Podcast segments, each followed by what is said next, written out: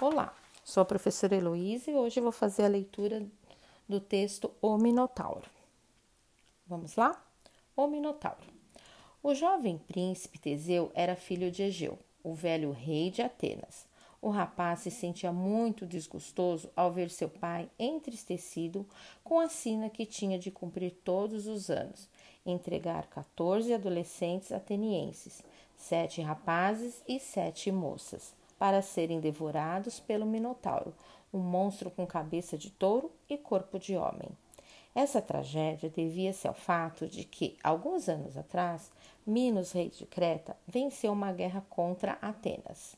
Desde então, 14 jovens tinham de partir todo o ano de Atenas rumo a Creta, em um navio que sempre voltava vazio.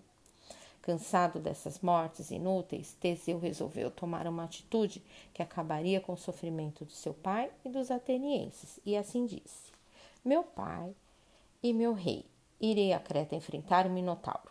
Eu matarei o monstro e libertarei os atenienses desse sofrimento. O Minotauro vivia em um lugar chamado Labirinto. O plano do bravo rapaz consistia em tomar o lugar de um dos jovens entrar no labirinto e golpear a terrível criatura. Egeu não achou essa uma boa ideia, mas por fim concordou. Então, vá, meu filho, mas peço que, se você voltar a salvo, troque a vela negra do navio por uma de cor branca. Assim, meus olhos verão o sinal de que você está vivo e o meu coração se alegrará o quanto antes. Assim ficou combinado. Então, Teseu embarcou para Creta e partiu com os outros jovens. Ao chegarem ao suntuoso palácio de Knossos, morada do tirano rei Minos, os jovens foram recebidos por ele e tratados com amabilidade. Contudo, o monarca avisou que se preparassem, pois logo mais, nas primeiras horas do dia seguinte, entrariam no covil do Minotauro. Teseu passou a noite tentando manter seus companheiros tranquilos. De repente, os guardas anunciaram ao príncipe ateniense que alguém desejava falar com ele.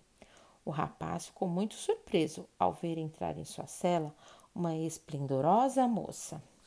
Sem perder tempo, a moça lhe disse: Meu nome é Ariadne e sou a filha do rei Minos. Assim que o vi, pude sentir que você veio determinado a matar o Minotauro e acabar com essa carnificina que meu pai insiste em perpetuar.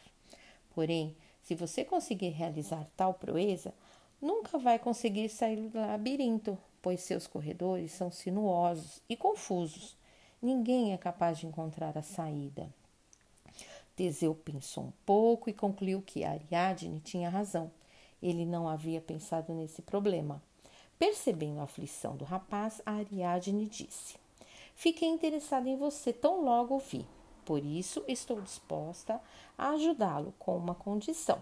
Ao sair vitorioso do labirinto, você me leva para Atenas para nos casarmos. Teseu deu sua palavra e Ariadne de que faria tal qual ela propôs. No dia seguinte, na entrada do labirinto, lá estava a filha de Minos. Ela deu ao herói um novelo de um fio mágico e também uma espada, com a qual deveria dar cabo da fera. Guiados por Teseu, que os encorajou a prosseguir, os infelizes jovens penetraram naquele lugar sinistro. O bravo rapaz foi à frente, desenrolando o fio do novelo, tendo cuidado de prender a ponta na soleira da porta de entrada. Não demorou muito para que o grupo, confundido por corredores sempre iguais, ficasse completamente perdido. Teseu levava a espada em punho e, cauteloso, vigiava os mínimos esconderijos do labirinto. Ao sentir o cheiro fresco de carne humana, o Minotauro mugiu ferozmente e saltou sobre o rapaz. Mas Teseu estava alerta e, com um golpe certeiro, abateu o monstro. Enrolando o novelo, ele e seus companheiros conseguiram sair do labirinto.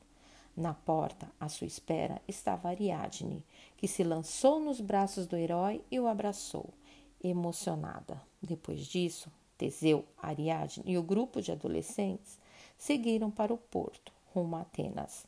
A partir de então, Egeu voltou a ser um rei cujos súditos estavam livres da tirania de Minos. Isso graças à coragem de Teseu e à sabedoria de Ariadne. Espero que vocês tenham gostado.